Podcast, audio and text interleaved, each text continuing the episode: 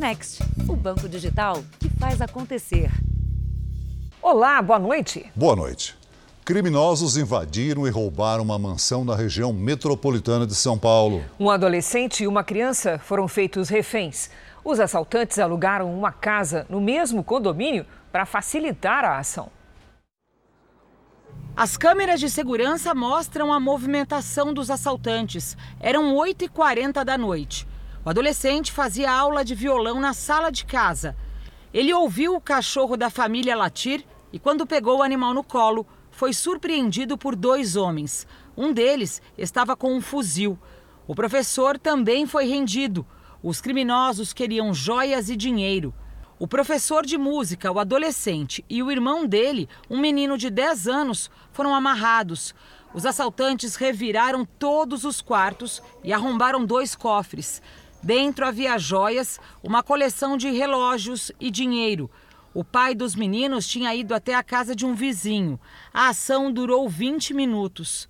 Além desses dois homens, duas mulheres também fazem parte da quadrilha. Para ter acesso aqui ao condomínio, a polícia já sabe que os suspeitos alugaram esta casa, que fica a 400 metros do imóvel assaltado. Eles assinaram um contrato agora em janeiro e pagaram três meses de aluguel antecipado. Pagaram 51 mil reais de calção do, do aluguel e também veículo blindado, equipamentos, armas de fogo de grosso calibre. Então é um grupo que teve um investimento pesado para cometer esse tipo de crime. Os assaltantes entravam e saíam da casa a todo momento, mas não se mudaram para lá. Em quase um mês, não dormiram um só dia no imóvel. Segundo a polícia, a quadrilha já havia tentado alugar outras duas casas no condomínio. Nós acreditamos que eles têm escolhido a vítima e a partir daí que eles executaram o plano e fizeram a locação visando já essa, essa, esse imóvel que seria o alvo deles. Veja agora outros destaques. No terceiro dia de buscas, número de desaparecidos quase dobra em Petrópolis. O presidente Bolsonaro sobrevoa áreas atingidas e anuncia mais 500 milhões para desastres. Conflitos entre separatistas que apoiam a Rússia e o exército ucraniano se intensificam. Nossos repórteres mostram os moradores que ainda resistem na fronteira. Incêndio de navio destrói milhares de carros de luxo. E o drama dos ribeirinhos para conseguir atendimento médico e escola para os filhos.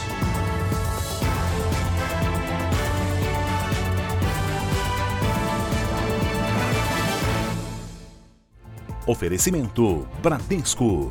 Pague do seu jeito.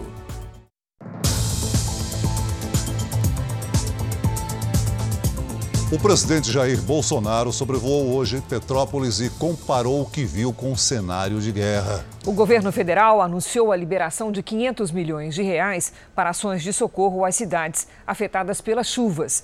Desde o final do ano passado, as verbas para esse tipo de ajuda chegam a 2 bilhões de reais. Um novo deslizamento assustou quem passava pela rua, que fica perto do Morro da Oficina, uma das áreas mais atingidas da cidade. No quarto dia de buscas, o trabalho seguiu intenso. Uma mão lava a outra. Todo mundo precisa de todo mundo, né? Ninguém sabe o dia de amanhã. Ali onde está o bombeiro, em cima da pedra, na frente dele havia 10 casas. Com o deslizamento, todas elas vieram aqui para baixo, destruindo tudo que havia pela frente. Seis pessoas já foram retiradas dos escombros. E segundo a Defesa Civil, ainda restam outras 15 desaparecidas nesse bairro amigos nossos que a gente perdeu e muita criança também. Os amigos de infância de Sheila também não sobreviveram ao deslizamento. Em 88, a pedra veio e caiu em cima da casa deles. Mas eles vieram, construíram novamente no mesmo local, porque o terreno é deles. E você vê, 30 e poucos anos depois, caiu a mesma coisa na mesma casa e mataram eles. O presidente Jair Bolsonaro e os ministros sobrevoaram a região nesta sexta-feira. É uma imagem quase que de guerra. É lamentável. É, tivemos uma perfeita noção da gravidade do que aconteceu aqui em Petrópolis. Cerca de 50 cidades no país foram atingidas por temporais desde novembro do ano passado. O presidente já disponibilizou quase do, mais de 2 bilhões de reais para essas ações extraordinárias Agora, é evidente que nós temos que é, recepcionar os planos de trabalho de cada prefeitura. Bombeiros e voluntários de Minas Gerais vão ajudar a equipe do Rio de Janeiro em Petrópolis. São militares especialistas em salvamento, que atuaram em tragédias como a de Mariana e Brumadinho. O governo de São Paulo enviou policiais militares, bombeiros, cães farejadores e o helicóptero Águia.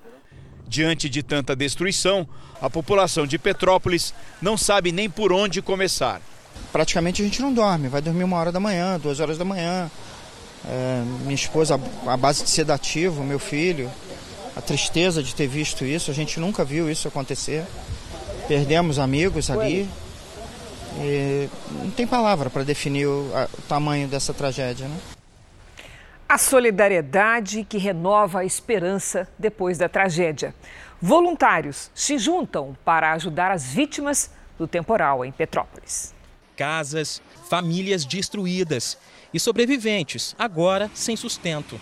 É terrível de olhar todo mundo luta tanto, somos todo mundo pobre para conseguir construir alguma coisa e ver tudo se acabando assim, é muito triste, muito triste. A demora para liberar os corpos no Instituto Médico Legal provoca angústia. Quem olha assim de fora parece até que a gente é frio, porque a gente está tá, tá tentando lidar com questões burocráticas, né? Então, assim, eu ainda não tive tempo de chorar a morte da minha mãe. Bombeiros, profissionais de saúde, voluntários. Em um cenário de destruição, toda ajuda conta. A solidariedade é a esperança que surge nos momentos de crise. Até mesmo durante o temporal, a bondade salvou vidas. No meio da enxurrada, moradores amarraram uma corda para motoristas não serem arrastados nos carros.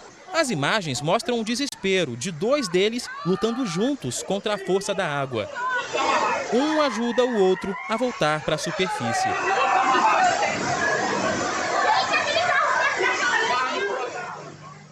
Água, comida. As doações chegam de toda a parte. O ginásio esportivo de Petrópolis é um dos pontos de arrecadação.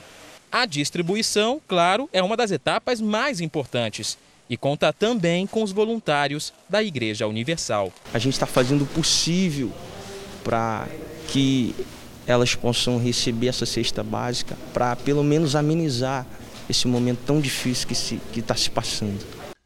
E agora vamos ao vivo a Petrópolis falar com o repórter Herbert Moraes, que atualiza para a gente a situação das buscas na cidade. Boa noite, Herbert. Boa noite, Celso. Olha, nesse momento volta a chover forte aqui em Petrópolis. As sirenes, hoje à tarde, as sirenes voltaram a tocar por causa da previsão de chuva e do risco de desmoronamento.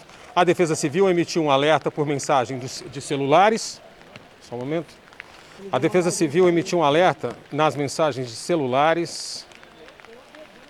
Desculpe dos moradores, as buscas foram interrompidas por um tempo, mas já foram retomadas. O número de mortos chegou a 136.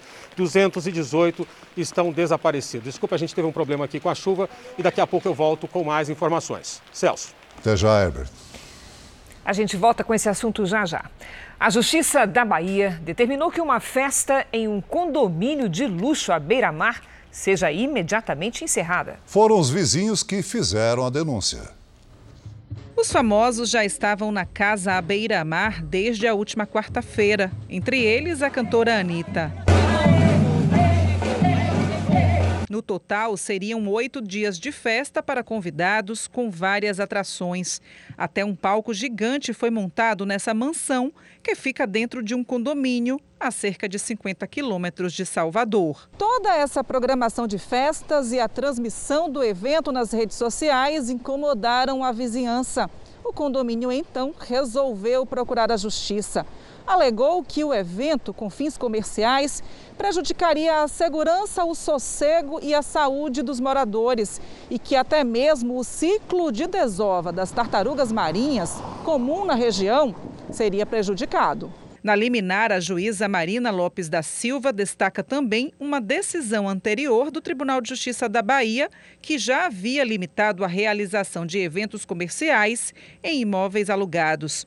A multa foi fixada em R$ 7.200 por dia em caso de desobediência. Para nós, o que importa é a não realização de atividades comerciais no condomínio. O Jornal da Record procurou a dona da casa, mas ela não quis gravar entrevista. Os organizadores do evento também disseram que não vão falar sobre o assunto. Olha, o Brasil tem pelo menos cinco medicamentos para tratamento da Covid-19 aprovados pela Anvisa, mas nenhum está disponível na rede pública de saúde. E nos hospitais particulares, os pacientes precisam pagar os custos do remédio. Foram 53 dias internada na unidade de terapia intensiva. Com Covid-19, Cláudia já não respondia aos tratamentos. Para mim, atingiu o coração, fígado, intestino, o pulmão principalmente, né? Então, mal respirava. Isso foi em abril do ano passado. Na época, pessoas da idade dela ainda não podiam se vacinar. Com a autorização da família, Cláudia foi voluntária de um estudo para testar o um novo medicamento. O remédio que fez toda a diferença na recuperação da paciente ainda aguarda a aprovação da Anvisa para ser usado no país. Acho que foi decisivo para tirar o tubo e hoje eu estou assim super bem. Hoje, aqui no Brasil, cinco remédios já são aprovados pela Anvisa para o tratamento da Covid-19. Todos são indicados para pacientes internados ou com alto risco de piora. Mesmo assim, os medicamentos não estão disponíveis no Sistema Único de Saúde, o SUS. Os medicamentos são de dois grupos. Um impede a multiplicação do coronavírus no organismo e o outro combate as infecções causadas pela Covid. Mesmo com a aprovação da Anvisa, os medicamentos precisam passar por uma comissão do Ministério da Saúde antes de serem disponibilizados ao SUS. Esta comissão já descartou a compra de três dos cinco remédios. Dois ainda estão sendo analisados pelo Ministério. Por enquanto, o acesso ao tratamento se limita a pacientes em hospitais privados. Mesmo assim, para quem pode pagar, já que a maioria dos planos de saúde não cobre os novos remédios contra a Covid.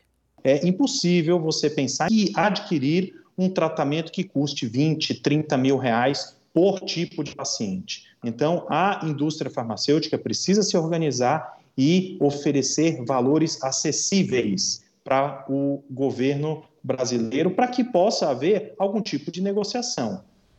Veja a seguir os moradores que resistem à tensão na fronteira da Ucrânia com a Rússia. E na série especial, a luta diária por saúde e educação na Ilha do Marajó.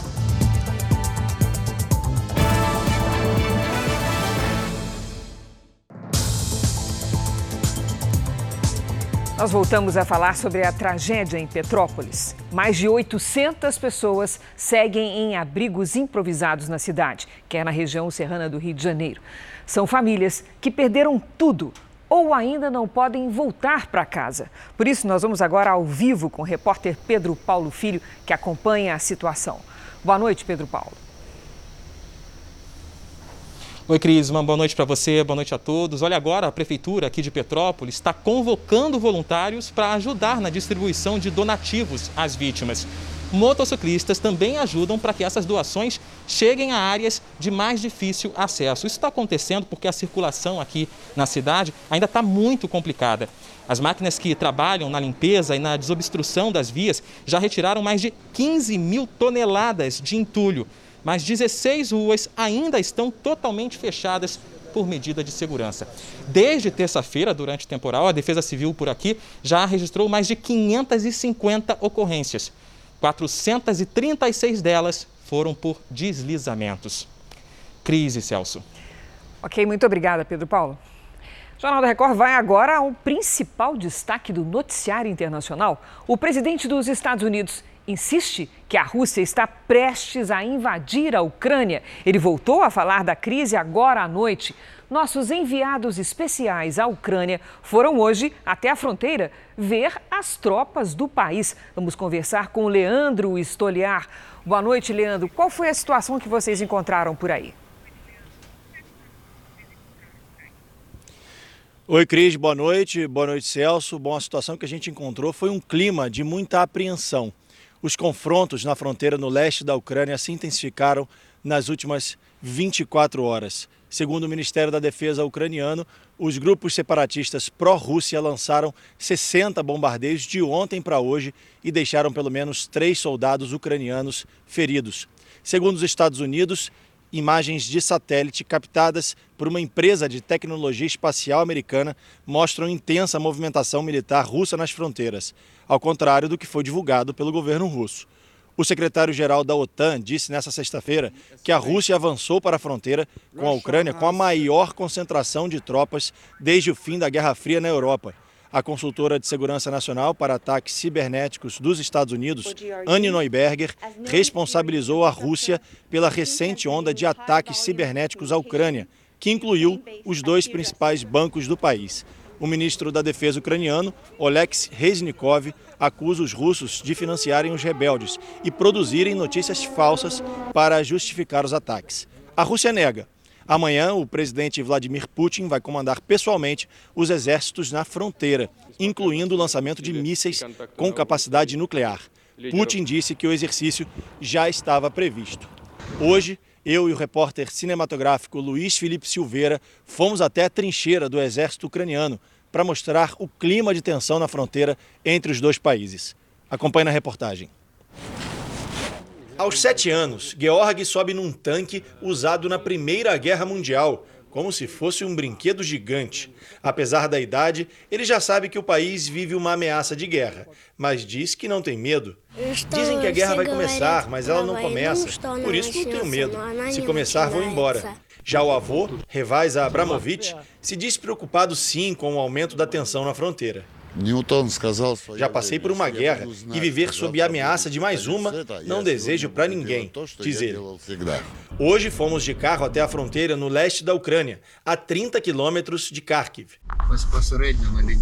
Ele está explicando para a gente que a gente está passando pela, pelo primeiro posto de fiscalização da Guarda de Fronteira e agora a gente está seguindo em direção à grade que divide a Ucrânia da Rússia os militares estão explicando para a gente aqui que no caminho a gente vai passar por uma vila onde alguns moradores ainda resistem, ainda vivem lá.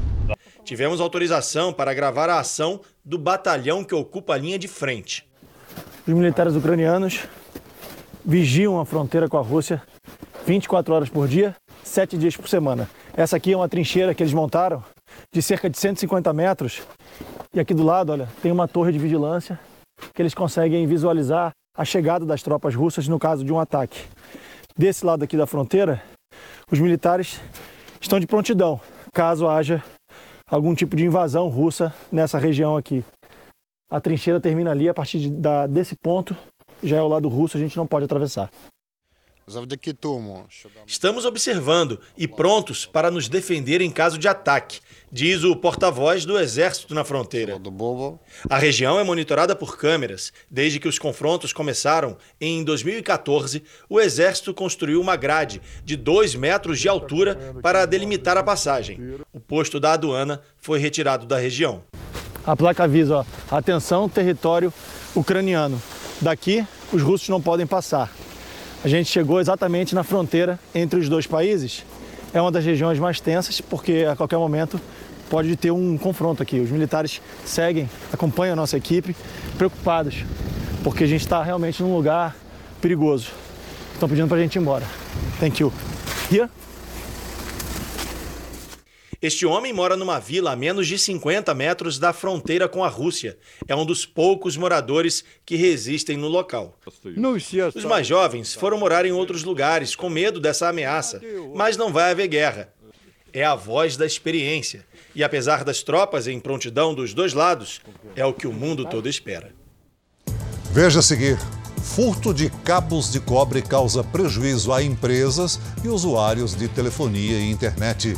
E na série especial, a comunidade do Marajó, que construiu uma escola com as próprias mãos.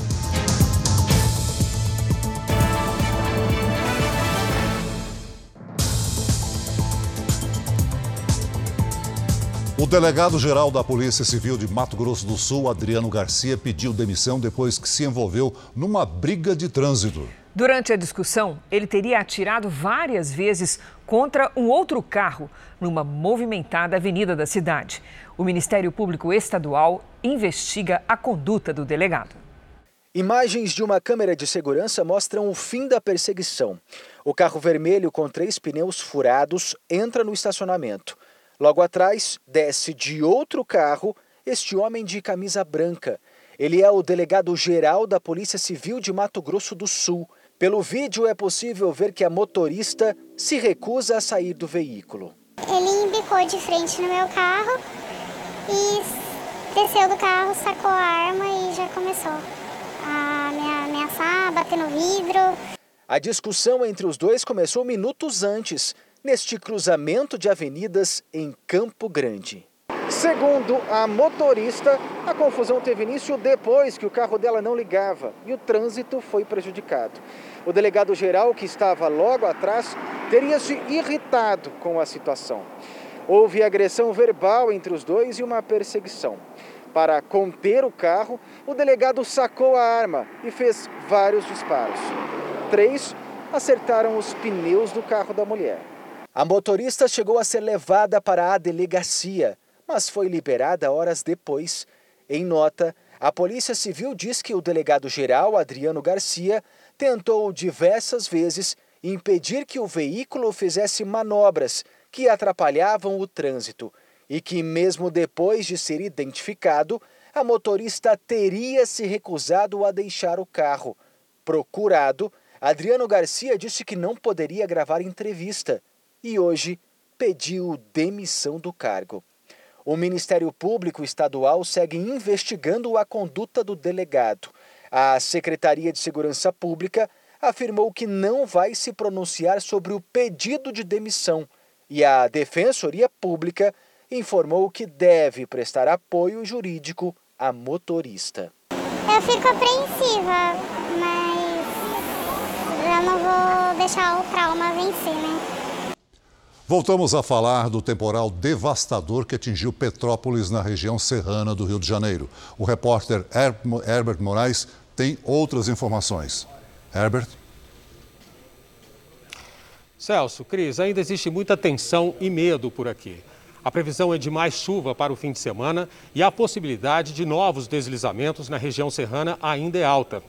O Ministério do Desenvolvimento Regional já liberou 2 milhões 330 mil reais para Petrópolis. O Ministério tem ainda em caixa 2 bilhões de reais para liberar para municípios que foram atingidos por desastres naturais. Agora há pouco, um bloco rocha deslizou e interditou parcialmente um trecho da BR-040, que liga o Rio de Janeiro a Juiz de Fora, em Minas Gerais já é o segundo ponto de interdição da rodovia. Lembrando que, pelo último balanço do Corpo de Bombeiros, já são 136 mortos e 123 desaparecidos. Cris, Celso. Obrigado, Everett. O setor de vestuário é o que mais sofre com as falsificações. Segundo o último balanço do Fórum Nacional contra a Pirataria, as perdas chegaram a 54 bilhões de reais. Um crime que também cresceu na internet. Estava tudo pronto para ser comercializado, mas a fiscalização da Receita Federal chegou antes e apreendeu a carga de roupas falsificadas. Neste outro local, em São Paulo, as peças já haviam sido organizadas para venda quando a polícia acabou com a pirataria. O comércio de roupas falsificadas tem aumentado nos últimos anos. O vestuário é o terceiro produto mais apreendido pela Receita, ficando atrás apenas de cigarros e produtos eletrônicos. Dados da Organização para a Cooperação e Desenvolvimento Econômico, a OCDE, mostram que a rota entre a China e o Brasil é a mais procurada pelos falsificadores.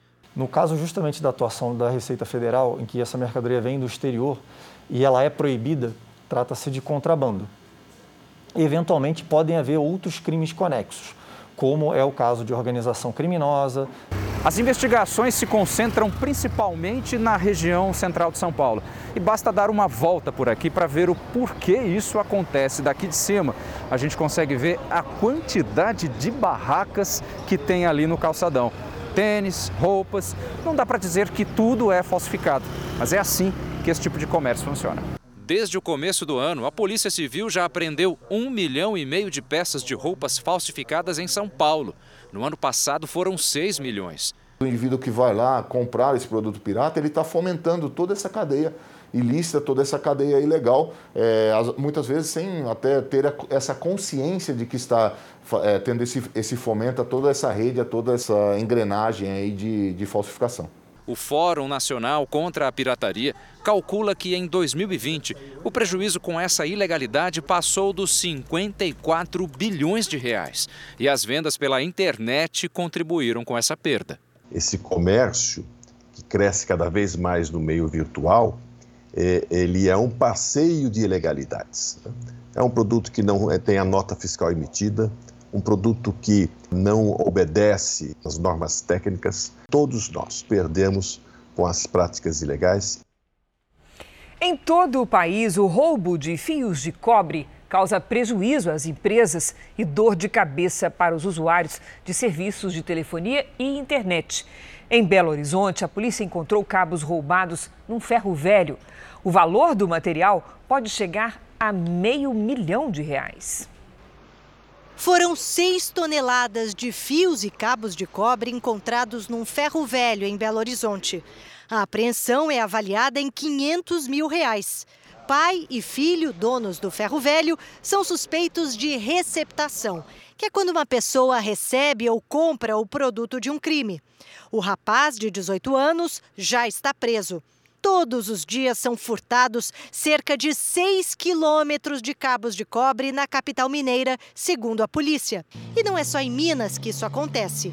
Em Porto Alegre, criminosos roubaram na semana passada quase um milhão de reais em fios de cobre de uma companhia de energia elétrica. A polícia investiga a possível participação de funcionários da subestação de energia no roubo. Em São Bernardo do Campo, no ABC Paulista, a polícia prendeu esta semana dois homens acusados de roubar quase 7 milhões de reais em fios e cabos de duas empresas. Um dos depósitos invadidos foi o deste empresário, que teve prejuízo de 3 milhões de reais. Mais de 5 toneladas de, de cabo de cobre, é, muitas máquinas que a gente faz manutenção nos ar-condicionado, levaram algumas máquinas de ar-condicionado, o cobre é utilizado em fios e cabos de eletricidade, telefonia, internet. É um metal nobre, muito valorizado e que está cada vez mais caro. No ano passado, o preço desse metal atingiu o nível mais alto dos últimos 10 anos. Num ferro velho aqui da região metropolitana de São Paulo, ele pode chegar a custar 50 reais o quilo. Em todo o Brasil, foram furtados ou roubados 2 milhões e 300 mil metros de cabos só de telecomunicações no ano passado. No primeiro semestre de 2021, o volume foi 14,5% maior que o registrado no primeiro semestre de 2020. Naquele ano, quase 7 milhões de clientes em todo o Brasil tiveram serviços interrompidos por causa do roubo de cabos e fios. A reposição disso tudo é muito lenta, difícil, né? E prejudica também os clientes, fornecedores e o consumidor em geral, né? Então, que todo mundo sai perdendo. O número de bancos punidos por empréstimos não solicitados por clientes mais do que dobrou em um ano. Na maioria dos casos, os empréstimos são golpes em que os criminosos utilizam dados bancários das vítimas. Foi checando o extrato da aposentadoria que Wilson descobriu. Recebeu 17 mil reais em empréstimos que jamais pediu. O dinheiro veio de dois bancos onde ele nunca teve conta. Num dos empréstimos, pagaria 14 mil reais só em juros. Eu entrei em contato com todos os dois bancos para me pedir verificar, né? E eles falaram, não, você fez. Eu falei, então me manda o extrato, né? O contrato do, do, do empréstimo. E eles não mandavam. Aí eu tive que entrar com o Banco Central para pedir os contratos. O golpe em que ele caiu não é o único na praça. Em uma nova modalidade do golpe, o estelionatário liga para o aposentado, diz que é do banco, que está investigando uma fraude. Consegue a senha do cartão e depois manda buscá-lo através de um motoboy. Quando consegue, faz um empréstimo consignado em nome do aposentado e saca o dinheiro. A Camila lida com 20 casos do novo golpe. Diz que a solução está no próprio aplicativo do INSS. Baixe um aplicativo no celular, o computador, peçam ajuda a familiares e monitore o seu benefício previdenciário. Até porque, quando você entra no INSS, você tem lá uma, uma opção de você bloquear o seu benefício para que não entre empréstimos consignados. Então, se a pessoa não tem essa intenção de fazer, que bloqueie. A Federação Brasileira dos Bancos, Febraban, diz que as punições para quem lesa os aposentados saltaram 137% entre 2020 e 2021.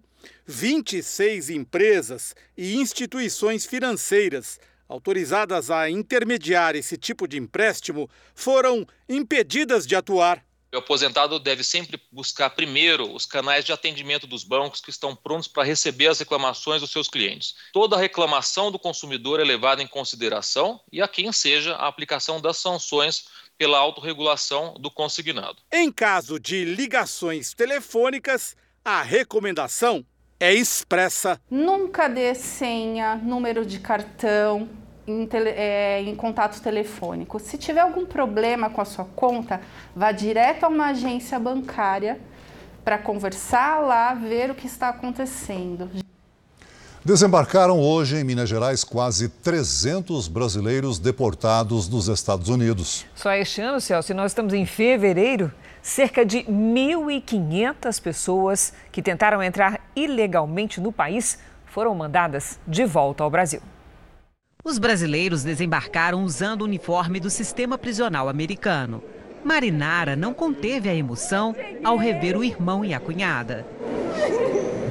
Ela ficou nove meses presa nos Estados Unidos. Eu não pulei o muro, eu cheguei na, na beirada do muro, então eles me pegaram e daí já começou o meu processo. É o 12 voo com brasileiros expulsos dos Estados Unidos só este ano. Hoje foram 291 pessoas. Em comum, depois de ficar semanas e até meses em prisões americanas, a felicidade de poder, enfim, voltar ao Brasil. Evaldo passou por várias prisões, a última no estado do Arizona. E diz que se um dia sair do país de novo, vai ser dentro da lei. Agora eu vou tentar mais não, só com visto, porque não vale a pena ficar preso não. Sem se identificar, este brasileiro, formado em ciências contábeis, conta que foi para os Estados Unidos para garantir um futuro mais tranquilo. Eu estava indo para trabalhar com o que aparecesse. Mesmo cansada da viagem, Marinara está feliz em voltar para casa. Vocês não imaginam a felicidade que eu tô de estar voltando para o meu país. Estou muito feliz mesmo. O Conselho de Ética da Câmara Municipal de Curitiba instaurou um processo contra o vereador Renato Freitas, do PT. Ele invadiu uma igreja durante uma manifestação contra o racismo. Renato Freitas, do PT, é alvo de seis representações por quebra de decoro parlamentar, que incluem perturbação da prática de culto religioso, entrada não autorizada de manifestantes e realização de ato político dentro da igreja. A invasão, que teria sido liderada pelo vereador petista, foi no último dia 5, durante uma celebração na Igreja Nossa Senhora do Rosário, em Curitiba. O Supremo Tribunal Federal formou maioria para determinar que universidades exijam o certificado de vacinação contra a Covid dos estudantes. O julgamento no plenário virtual termina à meia-noite. Até agora, nove dos onze ministros votaram a favor da medida. Esses três amigos ainda não sabem o que é frequentar o ambiente universitário. Eles estão no quarto semestre, mas na semana em que o curso de matemática começou, as aulas foram suspensas por causa da pandemia. E até agora, eles só tiveram aulas online. É diferente, porque nunca tive aula online e ainda tem essa, essa coisa ruim de ser do online, né? Que aí vem todas essas desvantagens de falta de concentração, de não poder pegar a matéria direito, tudo, por ser, você não está num ambiente de estudo de fato. Com a volta às aulas presenciais, o Supremo Tribunal Federal decidiu que as universidades federais podem exigir o comprovante de vacinação dos alunos, contrariando o Ministério da Educação que havia derrubado a obrigatoriedade de vacinação de estudantes, funcionários e professores. No caso das universidades particulares, a presidente da associação defende que as instituições sigam a orientação dos municípios. A exigência do passaporte é, vacinal não é uma vontade do dirigente da escola. Isso não é um ato da vontade do dirigente. Isso é uma determinação da autoridade sanitária, no caso, municípios e estados. Apesar de ainda ter poucas aulas presenciais, a Universidade de Brasília já está exigindo que todas as pessoas apresentem o cartão de vacinação.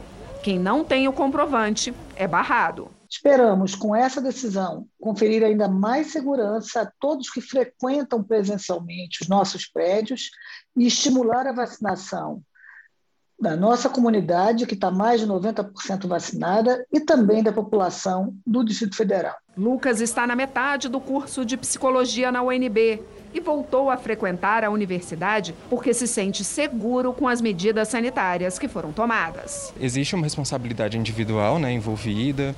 É, mas eu acredito que, por exemplo, quem se sentir desconfortável em apresentar o cartão, que não faça uso do espaço público da universidade. O Brasil terá 20 milhões de autotestes ainda este mês nas farmácias. O produto será fabricado na China e foi autorizado ontem pela Anvisa, a empresa responsável pela distribuição destes autotestes. Estima que os preços praticados no Brasil serão menores do que aqueles praticados em outros países e também mais em conta se comparados aos testes analisados em laboratório. Esse é um dos destaques do portal R7. Para ler essa e outras notícias, acesse r7.com. O Procurador-Geral da República, Augusto Aras, pediu ao Supremo Tribunal Federal o arquivamento do inquérito sobre a suspeita de que o presidente Jair Bolsonaro teria cometido prevaricação nas negociações de compra da vacina indiana Covaxin. Foi o segundo arquivamento solicitado nesta semana. Ontem, Aras considerou que Bolsonaro não cometeu crime no suposto vazamento de informações do inquérito sobre o ataque hacker contra o TSE em 2018. As medidas de restrição para combater a pandemia do coronavírus tiveram forte impacto na economia mundial. Cerca de 90% dos países enfrentaram queda na atividade econômica em 2020. Segundo o último relatório do Banco Mundial sobre o desenvolvimento global, quando a pandemia chegou, metade das famílias no mundo não estava preparada para sobreviver por mais de três meses sem renda. E mesmo as grandes empresas só tinham caixa suficiente para manter as atividades por dois meses em média. As medidas de restrição provocaram também uma mudança no comportamento do consumidor.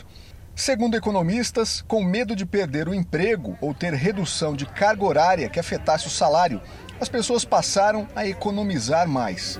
E a preocupação com gastos relacionados à saúde também fez com que os consumidores pisassem no freio de acordo com o relatório, em 2020, 90% dos países tiveram queda da atividade econômica. A proporção foi maior que as reduções registradas nas duas guerras mundiais no século passado e também superou a da Grande Depressão em 1929, a maior crise financeira da história dos Estados Unidos e que afetou muitas nações. Mesmo com a reabertura da economia, o Banco Mundial acredita que setores importantes ainda vão demorar para se recuperar, entre eles o turismo e o de serviços, que foram obrigados a fechar as portas durante um longo período em vários países. Tomaram posse hoje o presidente e o vice-presidente do maior tribunal regional eleitoral do país, o de São Paulo. O desembargador Paulo Galizia é o novo presidente do tribunal e o desembargador Silmar Fernandes, o vice-presidente. Paulo Galizia disse que não vai medir esforços para garantir segurança e transparência nas eleições deste ano, porque é de fundamental importância que os brasileiros e as instituições confiem nas urnas eletrônicas. As regras seguem as orientações do Tribunal Superior Eleitoral, que tem como uma das prioridades esse ano combater a disseminação de notícias falsas. Não para de chover na região serrana do Rio de Janeiro. Em menos de 24 horas, apenas em um bairro de Petrópolis choveu 15% do esperado para o mês inteiro na região. Vamos conversar com a Lidiane Sayuri. Lid, boa noite. Qual a expectativa para essa chuva é, cessar ali naquela região? Cessar está bem longe, Cris, mas vamos lá. Boa noite para você, para o Celso, para quem nos acompanha. A chuva diminui a partir de terça-feira, porque parar de chover não vai não, viu, gente? A chuva mais generalizada segue até domingo. Máximas de 24 e de 22 graus no fim de semana. A partir de segunda, os dias terão pouco mais de aberturas de sol e a chuva passa a ser isolada, mas não para.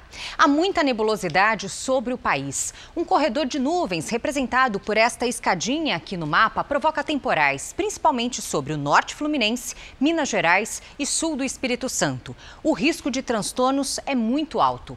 Chove forte também em grande parte da região norte, entre o Maranhão e oeste da Bahia, em Mato Grosso e em Goiás. Tempo firme apenas nas áreas claras do mapa.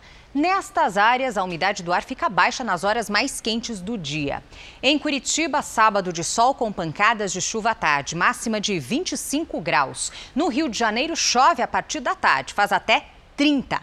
Dia nublado, ou melhor, e chuvoso em Cuiabá, com 30 graus também. Em Porto Velho, faz até 29. Em São Paulo, sábado quente, com pancadas à tarde, 29 graus. Em Belo Horizonte e em Brasília, risco de temporais com 24. Porto Alegre é a única capital com tempo firme neste sábado e máxima de 32. Tempo delivery. A Thaís é de Guaba Grande, no Rio de Janeiro. Eu quero saber se amanhã dá praia por lá, Lídia. Opa! Thaís, só se for de manhã, viu? No sábado só aparece entre muitas nuvens e chove à tarde, máxima de 31 graus. No domingo, sol com poucas nuvens logo cedo e à tarde tem previsão de pancadas isoladas. Faz até 32 graus, com chance de arco-íris. Atendemos também o Cláudio de Mossoró, no Rio Grande do Norte. Vamos para lá.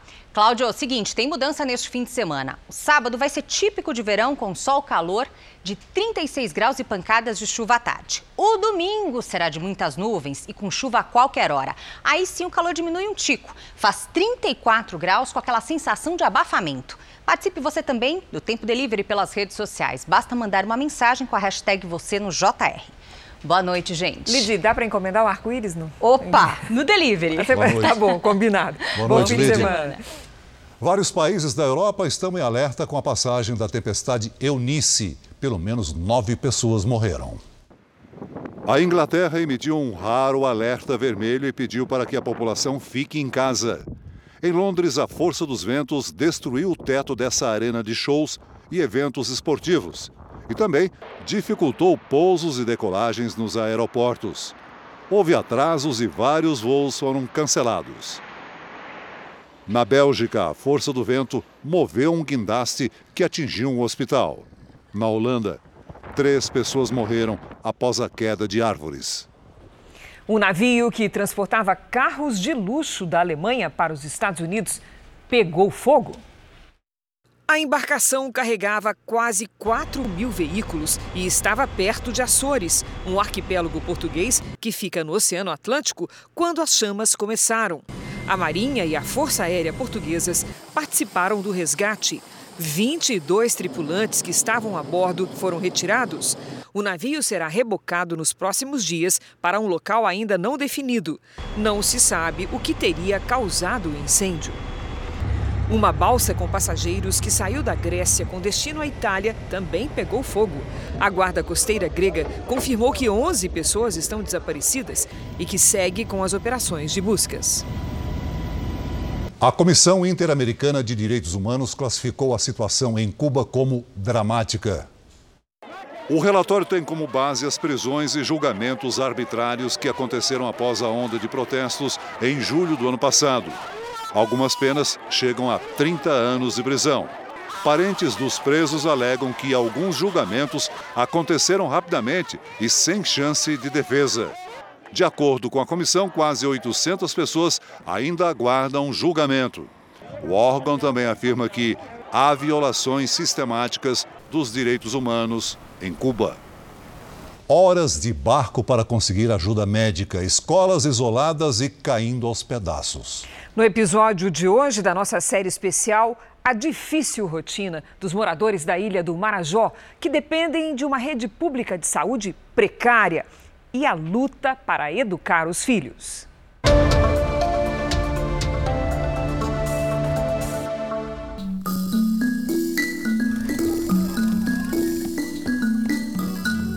Trajeto entre a capital paraense e o município de Breves, no arquipélago do Marajó, é cercado por belezas naturais. Um espetáculo que quase sempre passa despercebido por quem volta para casa depois de viajar em busca de ajuda. Agora são 10 e meia da noite. Famílias inteiras aproveitam para descansar nas redes espalhadas pelo navio. Durante a travessia, cada uma dessas redes abriga uma história diferente. A maioria de gente com problemas de saúde que precisa ir até Belém para conseguir tratamento médico. Edivânia tem 52 anos e vários problemas de saúde. Eu estou com cisto dentro do meu útero, na verdade, e estou com uma pequena inflamação também.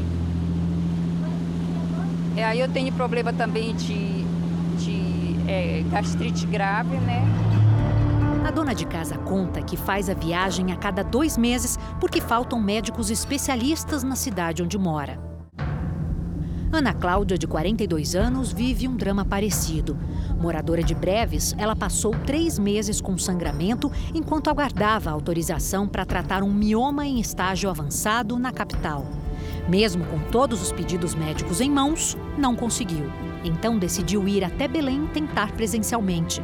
A agente de saúde está voltando para casa sem ser atendida. Você já fez vários exames particulares já, por conta própria, e a gente praticamente ganha salário mínimo aí uma pessoa que é responsável da sua família, pela sua família, que é chefe da sua família. Você imagine fazer um, uma consulta fora do seu domicílio, que tem um custeio de passagem, né, para a gente chegar até a capital. Eu fico assim muito, muito triste mesmo, assim, pensando assim que eu que tenho meu salário, eu já estou passando por toda essa dificuldade. Imagine uma pessoa que ela não tem uma renda nenhuma, condição nenhuma.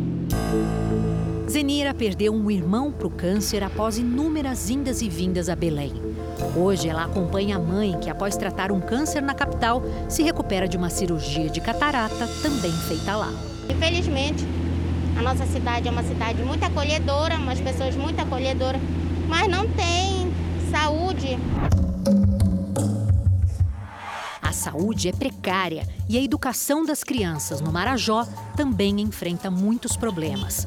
A natureza exuberante que cerca o nosso caminho pelo Igarapé é por onde crianças de uma comunidade precisam navegar para chegar à escola. Nosso ponto de parada é onde vive uma dessas famílias ribeirinhas. Nessa casa, a evasão escolar é algo que passou de geração para geração. Nenhum dos sete adultos que vivem aqui conseguiu concluir os estudos. A dificuldade é muito, muito grande aqui, porque aqui né, a gente depende de, de, de, de do, do transporte. A escola que tem aqui é muito longe, daqui a uma hora de distância. Por aqui, as crianças aprendem desde cedo a viver com muitas restrições. Elas são as únicas capazes de quebrar o ciclo de desesperança que acompanha a família há tanto tempo. Mas não vai ser fácil. Você vai todos os dias ou às vezes você falta porque é longe? Às vezes eu falto porque é longe.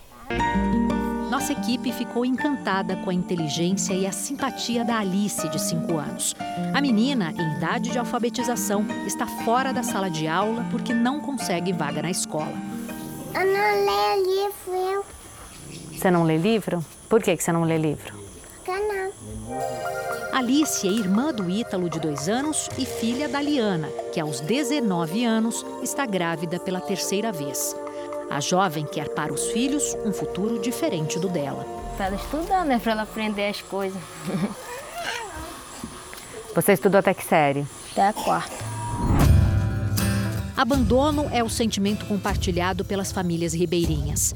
A ausência do poder público levou moradores de uma comunidade à beira do rio Macacos a unirem forças para construir uma escola com as próprias mãos. 140 alunos do primeiro ao nono ano do ensino fundamental se dividem em duas salas onde não há carteiras para todo mundo. As crianças bebem água de onde? De água do rio que a gente trata e coloca para para as crianças beberem. Como vocês tratam essa água? É com cloro, com, com, com sulfato, para poder clarear a água para as crianças beberem. Vocês já pediram ajuda é, para a prefeitura, para melhorar as condições da escola, fornecer água, fornecer energia? Sim, já, já pedimos, né? Nas áreas urbanas, a situação das escolas não é diferente. Nesta, que fica em breves, parte do telhado da escola caiu com o forro do teto cheio de infiltrações, o laboratório foi interditado e virou depósito de livros.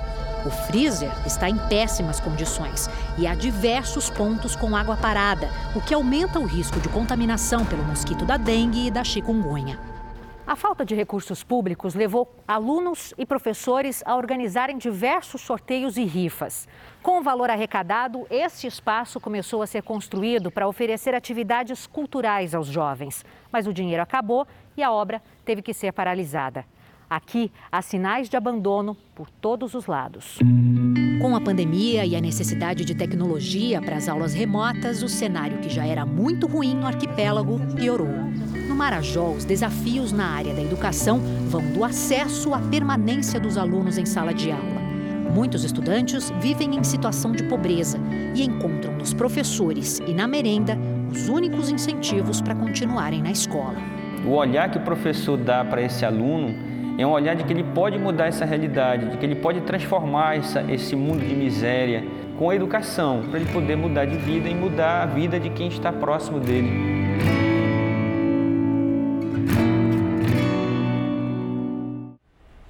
A Secretaria de Educação do Pará disse que a escola mostrada na reportagem está incluída em um programa de reformas. Já a Prefeitura do município de Breves não se manifestou sobre a falta de médicos. O Jornal da Record de hoje termina aqui. À meia-noite e meia tem mais Jornal da Record. Fique agora com a Bíblia. Episódio de hoje, o Êxodo. Boa noite, ótimo final de semana para você. Boa noite e até amanhã.